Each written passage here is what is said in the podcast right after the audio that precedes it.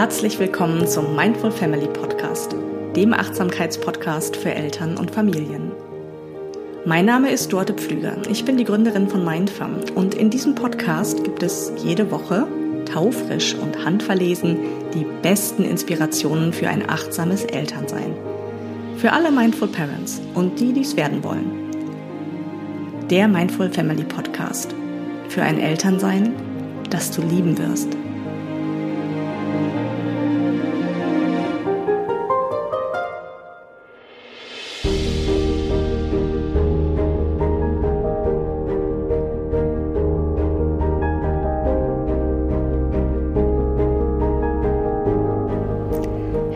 Willkommen zur allerersten Episode dieses brandneuen und frischen Mindful Family Podcasts.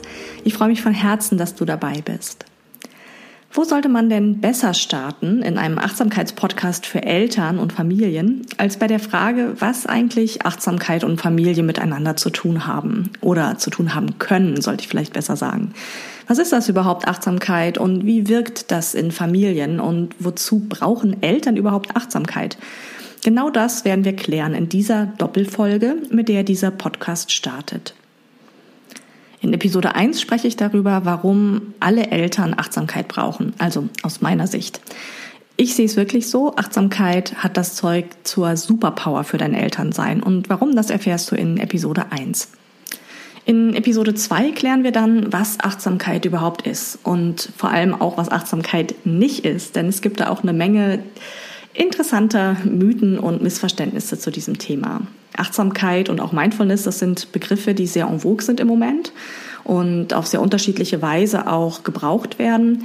Und deswegen denke ich, ist das ganz gut, so eine kleine Standortbestimmung, eine kleine Begriffsklärung zu Beginn dieses Podcasts zu machen. Ich halte es deswegen auch für sinnvoll, diese beiden ersten Episoden auch zusammenzuhören, weil dann sich auch dieser Zusammenhang für dich erschließt und auch was ich meine, wenn ich von einer familienbezogenen Achtsamkeit spreche. Ja, und familienbezogene Achtsamkeit, Mindfulness-Based Parenting, Mindful Parenting, Self-Compassionate Parenting.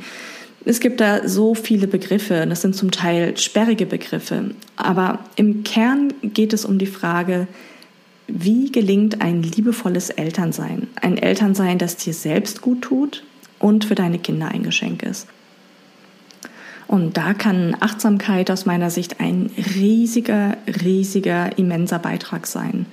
Und nicht nur aus meiner Sicht übrigens. Es gibt nämlich mittlerweile auch eine sehr, sehr breite Forschungslage, also ganz, ganz viele wissenschaftliche Forschungen und Studien, die zum Teil ganz frappierende und spannende Ergebnisse zutage fördern. Und so ein paar Perlen aus Wissenschaft und Forschung werde ich hier auch in diesem Podcast immer mal einstreuen. Keine Angst, ganz wohl portioniert und gut verdaulich, aber es ist wirklich spannend. So, ich denke, jetzt sind wir bereit und können starten mit Episode 1. Und zu Beginn möchte ich dich gerne einladen, mal so einen ganz tiefen und erfrischenden Atemzug zu nehmen. Vielleicht den besten Atemzug deines bisherigen Tages. Und zwar ganz egal, wo du gerade bist oder was du gerade tust. Das fällt kaum auf, keiner wird es merken, nur du selbst. Und glaub mir, man kann gar nicht oft genug tief und bewusst atmen. Das tut unglaublich gut und ist so eine Art Wunderwaffe für eine sofortige Entspannung. Also, dann lass uns einmal tief einatmen durch die Nase und ausatmen durch den Mund.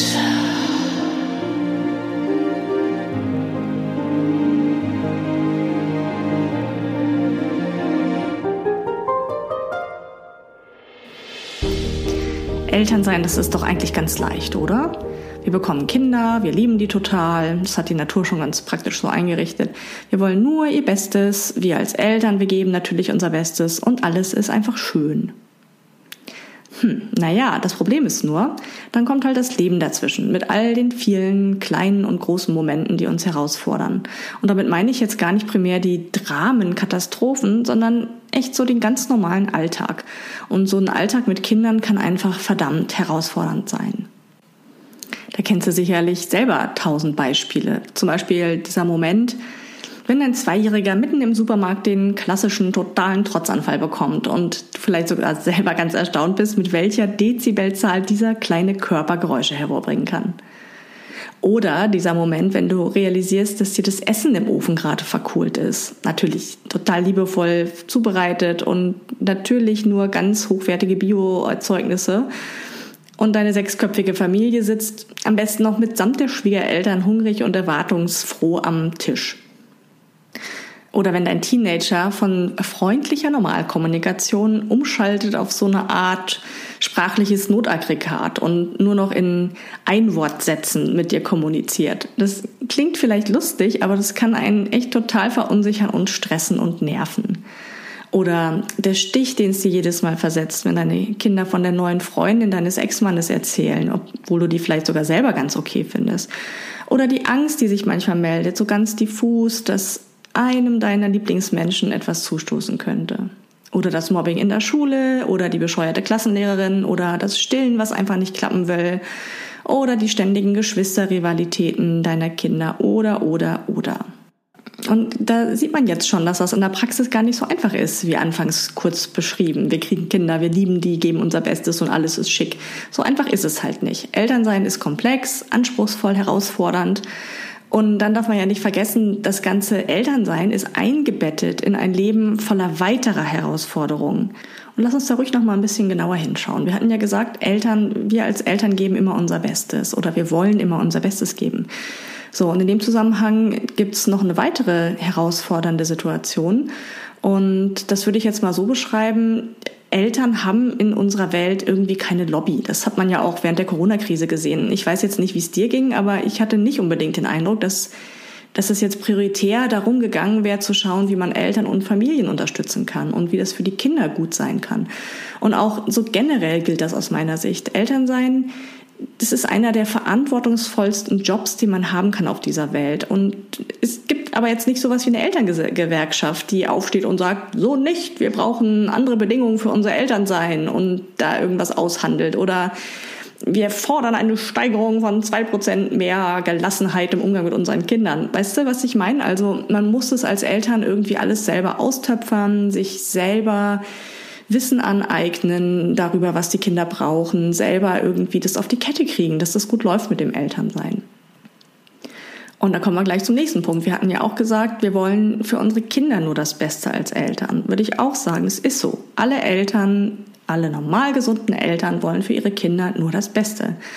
Ja, aber was würdest du denn sagen? Findest du es immer einfach zu wissen, was für dein Kind gerade das Beste ist? Weil ganz ehrlich, das divergiert von Kind zu Kind, das divergiert von Entwicklungsphase zu Entwicklungsphase. Das kann sogar bei einem einzigen Kind von Tag zu Tag manchmal divergieren. So, und dann denkst du dir vielleicht, okay, ich will ja meinen Job als Eltern möglichst gut machen, also übernehme ich da Verantwortung und versuche mich bestmöglich zu informieren. Und was machst du dann?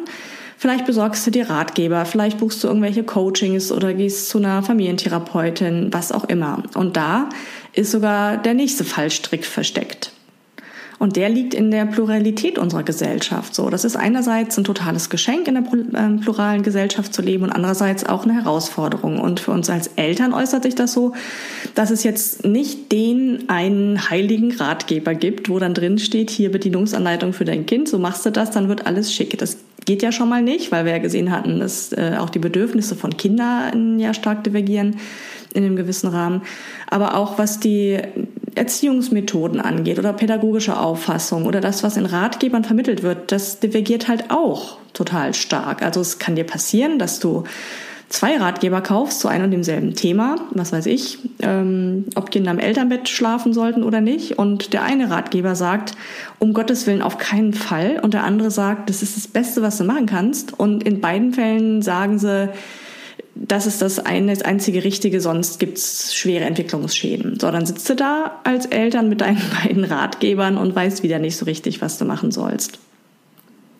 So, und dann gibt es auch noch ein Phänomen, das nennen wir die Knowing-Doing Gap, also die Lücke zwischen Wissen und Tun. Ja, nehmen wir mal an, das ist dir jetzt also gelungen, Ratgeber zu lesen und zu wissen, wie du dein Elternsein gestalten möchtest. Vielleicht hast du dir auch ganz umfassende Gedanken gemacht über die Werte, ähm, auf deren Basis du deine Kinder erziehen möchtest und so weiter. So, du hast also ein Idealbild für dich gefunden, wie du als Mutter oder Vater gerne sein möchtest und was du deinen Kindern angedeihen lassen möchtest.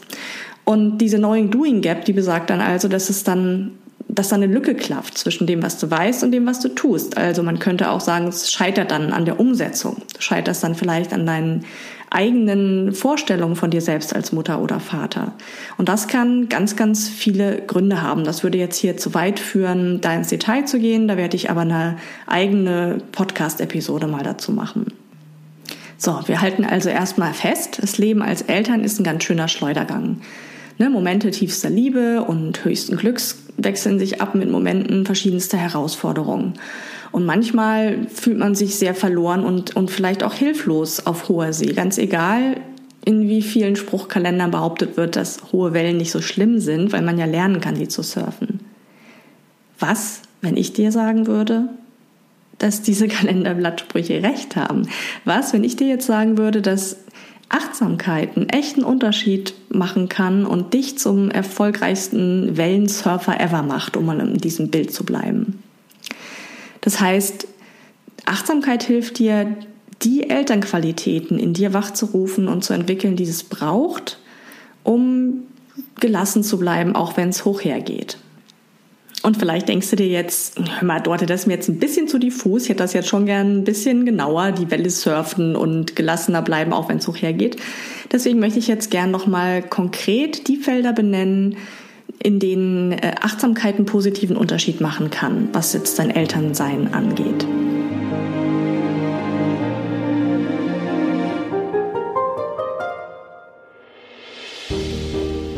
So, bist du nochmal aufnahmefähig für die acht Bereiche deines Elternseins, auf die Achtsamkeit einen positiven Einfluss haben kann? Ich gebe einfach nur kurz einen Überblick, ohne da episch ins Detail zu gehen, denn wir werden in diesem Podcast wahrscheinlich jeden dieser acht Bereiche nochmal genauer unter die Lupe nehmen. Jetzt also erstmal nur für dich so zur Orientierung. Erstens. Achtsamkeit trägt bei zur Verringerung von Stress. Achtsamkeitsübungen stellen ein Gegenmittel dar zu negativem Stress. Es ist sogar so, dass eine regelmäßige Achtsamkeitspraxis das Stressreaktionszentrum in deinem Gehirn verkleinert. Die Amygdala hast du vielleicht schon mal gehört von. Warum ist das wichtig für uns als Eltern? Ich glaube, das ist irgendwie klar, ne? wenn, wenn wir als Eltern total im roten Bereich dauernd sind und dauernd so an der Grenze surfen unserer eigenen Belastbarkeit oder in so einem chronisch erhöhten Stresslevel dauernd unterwegs sind, dann ist die Wahrscheinlichkeit natürlich viel, viel höher, dass wir unseren Kindern gegenüber unwisch reagieren und meckern vielleicht oder Türen knallen, das Zimmer verlassen oder Schlimmeres. Ja, das, das ist sozusagen ein direkter Zusammenhang. Und je mehr wir auf uns achten und unser eigenes Stresslevel im Auge behalten, gut für uns sorgen, desto gelassener können wir bleiben im Umgang mit unseren Kindern. Dann der zweite Punkt, Achtsamkeit hat eine direkte positive Auswirkung auf unsere körperliche Gesundheit. Es unterstützt dich also darin, gesund zu bleiben. Sie kann sogar Schmerzzustände verringern und das Immunsystem verbessern.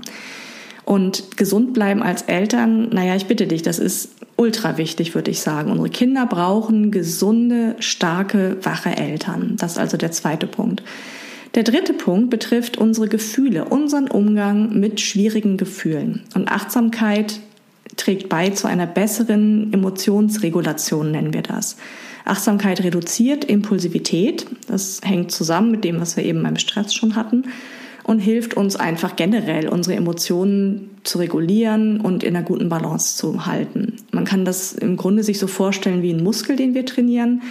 Wir trainieren den Muskel der emotionalen Balance, um ruhig, belastbar und empathisch zu bleiben. Und das ist unglaublich irre, immens wichtig im Umgang mit Kindern. Die Fähigkeit, ruhig und gelassen zu bleiben und auch empathisch. Und da ist die Voraussetzung eben eine gute und gesunde Emotionsregulation. Und die wird durch Achtsamkeit gestärkt und unterstützt. Der vierte Punkt, da geht es darum, ein präsentes Gegenüber sein zu können für unsere Kinder. Achtsamkeit erhöht die Fähigkeit zur Aufmerksamkeit, zur gesammelten Konzentration im gegenwärtigen Moment.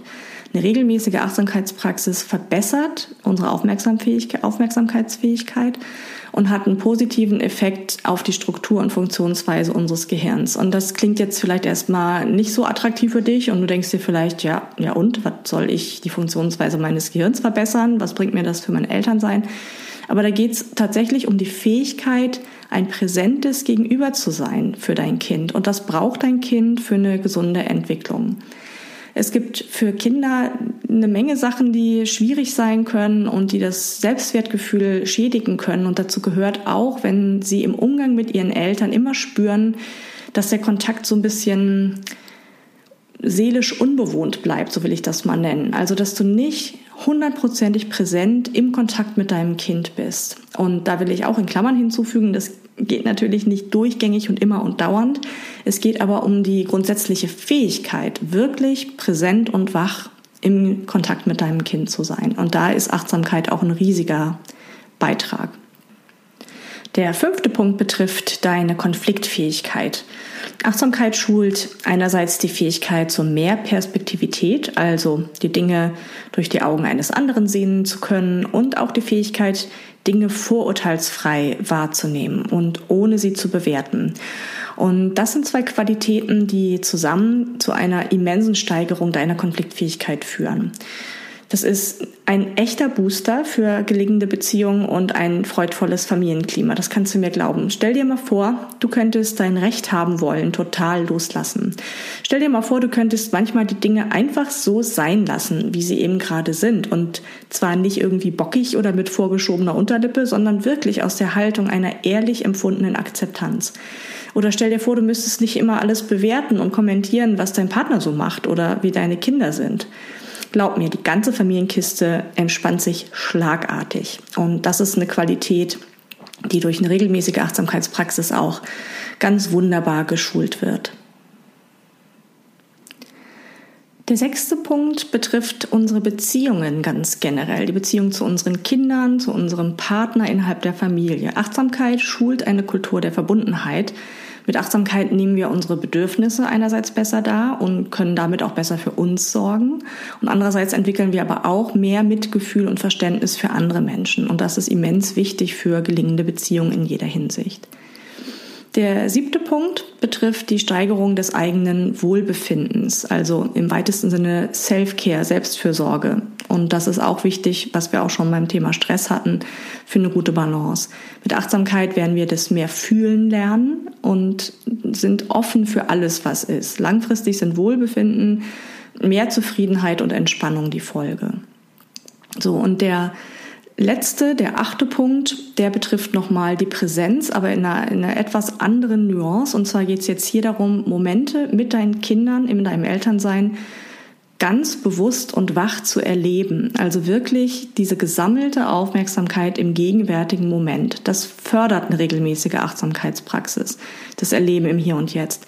Und wir vergessen das manchmal, dass das wichtig sein könnte, ne? wenn wir so durch unser pickepacke voll, volles Leben rauschen. Und dann kommt irgendwann der Tag, wo unsere Kinder mit gepackten Koffern vor der Tür stehen und ausziehen. Und dann fragen wir uns vielleicht, Mensch, wo ist denn die Zeit geblieben? Und dann wünschen wir uns vielleicht, dass wir uns mehr Zeit genommen hätten, die Momente mit unseren Kindern bewusster und wacher zu erleben. Und jetzt ist ein Moment, wo du da noch einen Unterschied machen kannst. Und da hilft Achtsamkeit, dieses Erleben im Hier und Jetzt zu lernen, zu üben und wieder mehr einzuladen. Und mein letzter Gedanke dazu ist, weißt du, wir vergessen das manchmal, aber unser Alltag ist ihre Kindheit. Also das ist, ist finde ich, eine, eine große Weisheit in diesem Satz. Ja, das, was wir so als Alltag gestalten und die vielen größeren und kleineren Herausforderungen, die wir zu bewältigen haben und Situationen, wo wir vielleicht auch mal nicht so nett mit unseren Kindern sind oder so. Das, das tun wir manchmal ab und denken, ja, der Tag heute war irgendwie nicht so gut. Aber unser Alltag, wie wir ihn gestalten und leben mit unseren Kindern, das ist ihre Kindheit und das ist das, was sie später mal erinnern werden, wenn sie zurückblicken und an ihre Kindheit denken. Und vielleicht ist das so als Impuls am Ende dieser ersten Episode ein Gedanke, den du mal mitnehmen kannst. Welche Geschichten sollen denn deine Kinder später mal von ihrer Kindheit erzählen? Stell dir das einfach mal vor. Dein Kind ist erwachsen, vielleicht 30 oder so und trifft sich mit seinem besten Freund oder seiner besten Freundin. Und die beiden unterhalten sich über ihre Kindheit. Und was möchtest du, was dein Kind dann für Geschichten erzählen soll? Und da kannst du heute einen Unterschied machen und da kannst du heute Einfluss drauf nehmen. So, Jetzt hast du ganz viel gehört darüber, warum Eltern unbedingt Achtsamkeit für sich entdecken sollten. Und jetzt scharst du bestimmt schon ein bisschen mit den Hufen, mehr über Achtsamkeit zu erfahren. Und da kannst du gleich hinüberhuschen zur Episode 2, denn da geht es ja dann verstärkt darum, was Achtsamkeit eigentlich ist und was nicht. Und vorher möchte ich dich aber einladen, ganz kurz einen Moment dir zu nehmen, nachzuspüren. Einmal ganz kurz deine Augen zu schließen, falls du nicht gerade Auto fährst, wenn das geht. Und ähm, einfach mal nochmal einen tiefen Atemzug zu nehmen. Und dann frag dich mal, was sind so die zwei oder drei wichtigsten Erkenntnisse aus dieser Podcast-Episode und was nehme ich mit für mich und für mein Elternsein?